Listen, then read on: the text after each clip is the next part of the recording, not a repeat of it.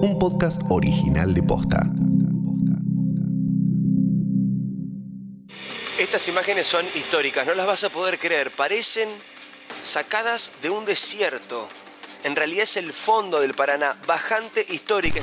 Muy complicada la situación en toda la cuenca del Paraná. Que hay siete provincias que están en estos momentos eh, con racionalizamiento del agua. Hay que racionalizar justamente el agua.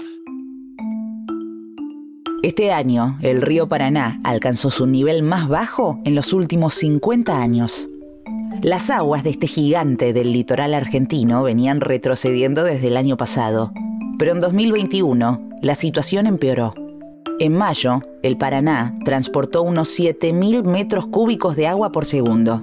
Esta cifra, que para los que no somos especialistas puede sonar enorme, no lo es. 7.000 metros cúbicos es la mitad del promedio histórico para ese mes.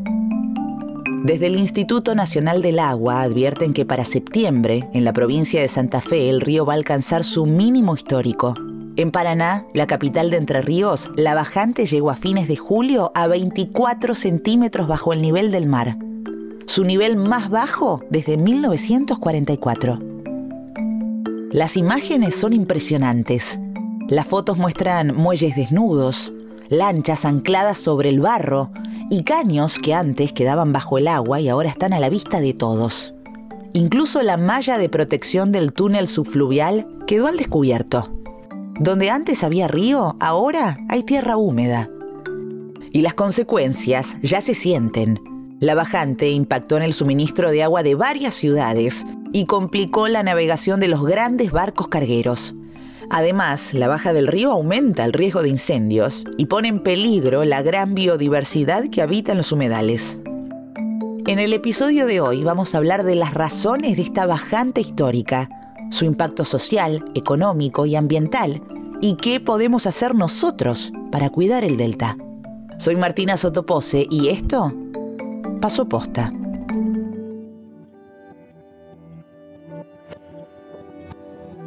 Nuestro río Paraná eh, es un río que toma agua de muchísimos afluentes, es decir, muchísimos otros ríos que se conectan y que le, dan el agua que, al, al río Paraná. El río Paraná se origina a la altura de San Pablo, en Brasil.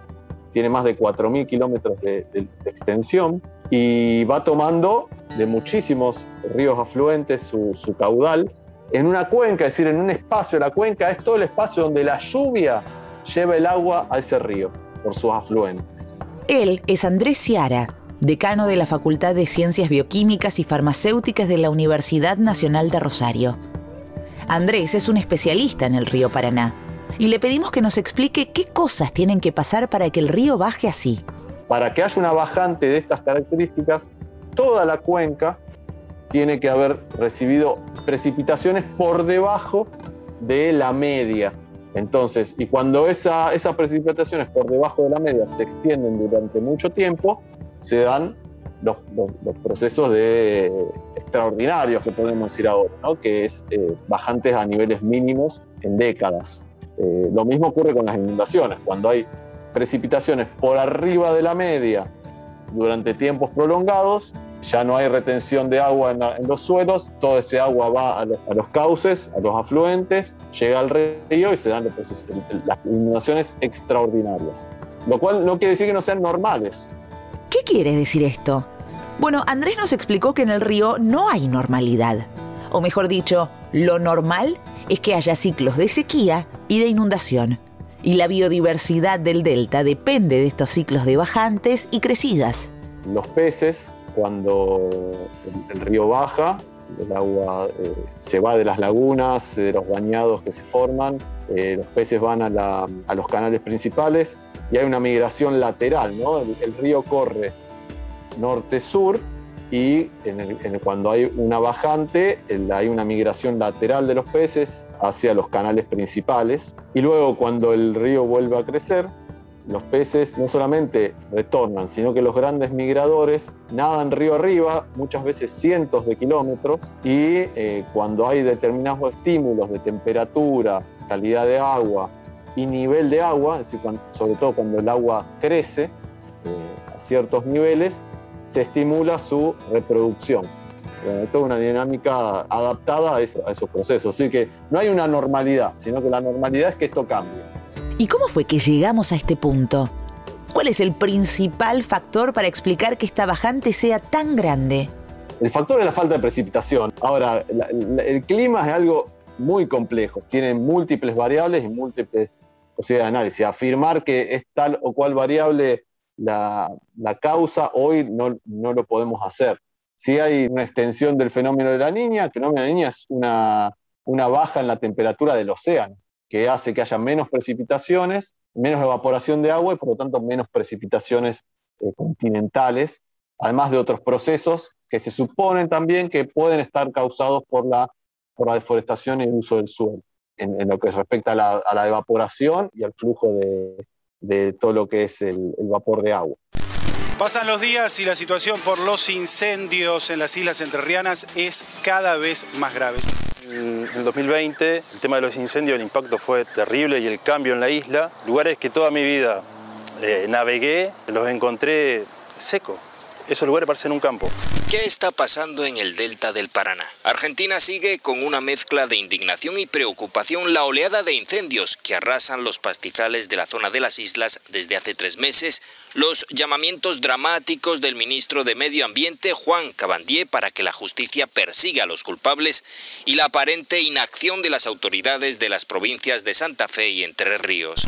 Todos presumimos y hay suficientes indicios para saber que lo que está detrás de esto es un interés particular de sectores ganaderos de la zona de las islas que han visto incrementar de manera notable y con ningún tipo de respeto por el ambiente la cantidad de cabezas de ganado en los últimos 10 años, pasando de 60.000 a comienzo de la década del 2000 a más de 2 millones de cabezas de ganado. El humedal generalmente está cubierto en agua en un 80%. Hoy es al revés. Toda esa masa de humedal está totalmente, totalmente seca. Cuando charlamos con él, Andrés insistió varias veces con lo mismo.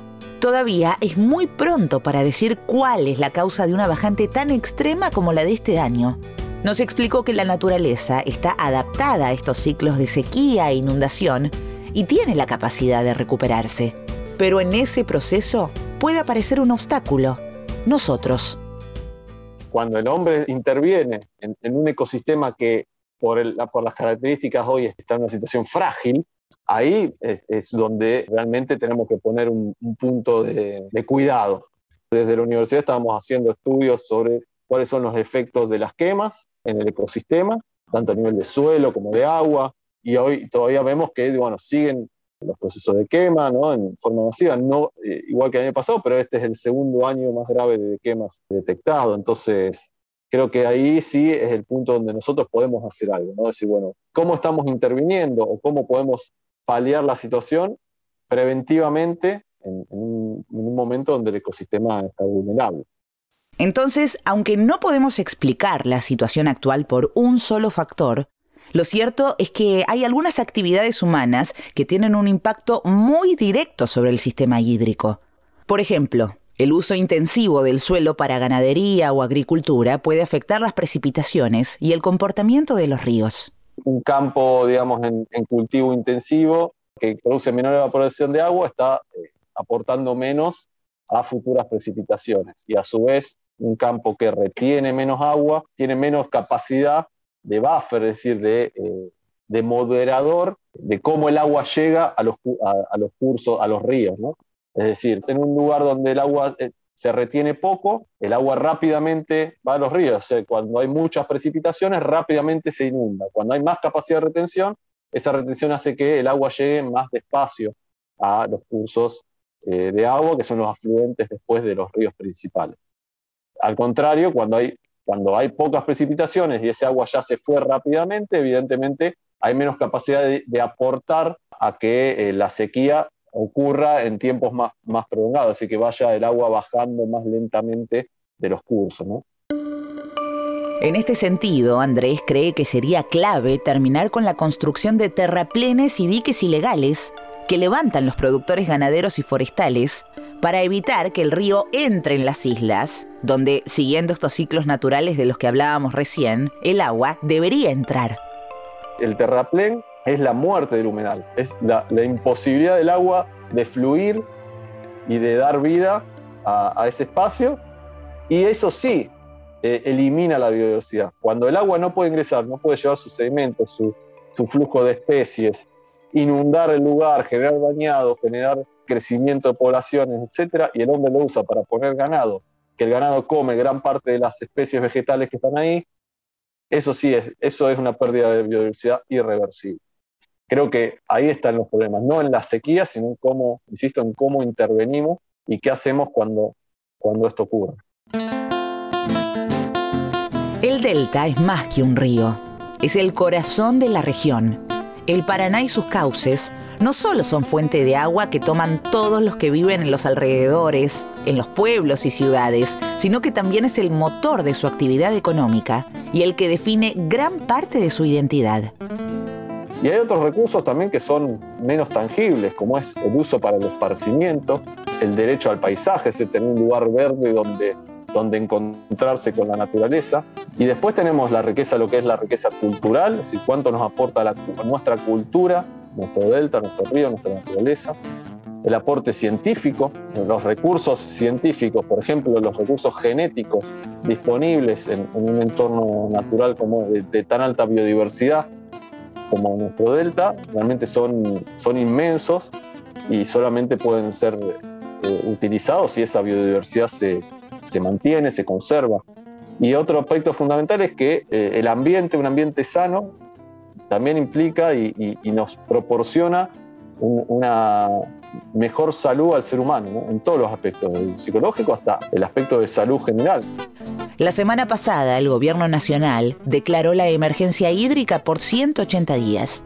El objetivo del decreto que firmó el presidente Alberto Fernández es garantizar el acceso al agua potable y la navegabilidad del río para no interrumpir la actividad productiva. Pero lo que la emergencia hídrica no contempla es la dimensión ambiental de la crisis del Paraná, que no se limita a la bajante histórica. Empezó antes y no se va a resolver aunque suba el nivel del río. Por eso, para Andrés, pensar el río desde una perspectiva ambiental, más que económica, no solo es necesario, es urgente. Parece que nosotros tenemos muchísimas instituciones, digamos, todas las provincias tienen su Ministerio de Ambiente, el país tiene su Ministerio de Ambiente, tenemos la ley de bosques, tenemos una propuesta de, ley de, humedales, tenemos un, un, PIECAS, que es un programa interjurisdiccional de, manejo del delta, que, no, se, que, no, se, termina de poner en funcionamiento. Tenemos muchos científicos y personas eh, comprometidas con conocimiento para, para poder hacer propuestas. Creo que, bueno, es momento de, de poner todo eso en una mesa y, bueno, y, ver cómo avanzamos, ¿no? O sea, una, protección del ambiente, evitar que, que se siga usando el, el humedal como espacio ganadero intensivo, sin cuidados que lo hagan sustentable, no es eh, ir en contra del desarrollo, todo lo contrario. Creo que es eh, ir en contra de, un, de, un, desarrollo para muy poca gente y no un desarrollo integral para la sociedad. Estamos casi en el final de este episodio en el que Andrés Ciara nos ayudó a entender por qué el Paraná está en uno de sus mínimos históricos y cómo esto no es un problema aislado, sino una situación que impacta en el día a día de quienes dependemos de sus aguas. Para terminar, le preguntamos por las opciones del presente y las perspectivas para el futuro. En primer lugar, ¿qué podemos hacer quienes vivimos en las ciudades para cuidar el río? Respecto a lo que podemos hacer, creo que hay cada vez más, por suerte, digamos, si bien falta muchísimo, hay cada vez más conciencia sobre nuestro ambiente. Nosotros empezamos hace algunos años atrás con un programa que se, llama, se llamó Más Río Menos Basura, desde el Acuario del Río Paraná, eh, con otras instituciones, Taller Ecologista y otras, a, bueno, convocar voluntarios y voluntarias para, para juntar basura en el río, categorizarla, hacer informes sobre contaminación. Desde esa época hasta ahora, digamos, se han multiplicado ¿no? las voces, los actores, cuando hubo eh, la intención de generar cultivos de arroz intensivos en, el delta por parte de Interrío, una aprobación de una ley, la sociedad toda se movilizó para, evitarlo y se dio marcha atrás con una ley que ya estaba aprobada. No se ha podido implementar la, creo que eso ya es inviable, la, la represa del Paraná Medio, que sería eh, la destrucción de todo nuestro ecosistema, y eso también fue por la movilización social. Así que creo que hay, una, hay, hay, hay un avance en eso, eh, sobre todo en los jóvenes. Pero si bien las movilizaciones sociales y la toma de conciencia son importantes, para solucionar esta situación hacen falta políticas públicas y decisiones institucionales a nivel país. Como dije antes, respecto a, las políticas públicas, más allá de las educativas, formales y no formales, eh, están las herramientas, están las instituciones para para poder abordar los temas. Se necesitan recursos y, decisiones reales, más allá de las, de las declamaciones muchas veces, ¿no? De, qué hacemos. O sea, estamos hablando de, que los incendios aportan eh, cantidades significativas al, efecto invernadero, a la no retención de carbono en los espacios naturales. Seguimos siendo un país que los mayores niveles de deforestación a nivel mundial y tenemos una ley de bosques. Entonces, bueno, ¿cómo, cómo actuamos para, para, que esto deje de ocurrir? ¿no? O sea, creo que, hay actores, hay gente capacitada y bueno, hay, que, hay, muchísimas cosas para poderse hacer. No quiere decir que no se haga nada, pero creo que falta, falta muchísimo en, en tal sentido. Creo que hay más declamación que acción, ¿no? Y eso hay que revertirlo. ¿Qué perspectivas tenemos para el futuro si no cuidamos el delta? Andrés no quiere ser alarmista, pero advierte que si el río y sus ecosistemas siguen en crisis, las perspectivas a futuro son bastante complicadas. Todos estos beneficios que nos trae la naturaleza, bueno, evidentemente va a ser afectado y esto, eso implica no solamente un, efecto directo, como ser en la, productividad, en, el esparcimiento, en el uso del agua, etcétera, sino un empobrecimiento, yo diría, cultural, ¿no? más allá de que, que la pérdida de biodiversidad sea irreversible y, pueda tener efectos eh, muy nocivos en la, salud, en, todo lo que tiene que ver con, lo que aporta socialmente, eh, creo que el empobrecimiento cultural y también eh, y económico son realmente significativos a futuro si, si no revertimos esta situación. Creo que, sobre todo el cambio cultural de cómo nos relacionamos con la naturaleza es, fundamental para pensar en, un futuro diferente.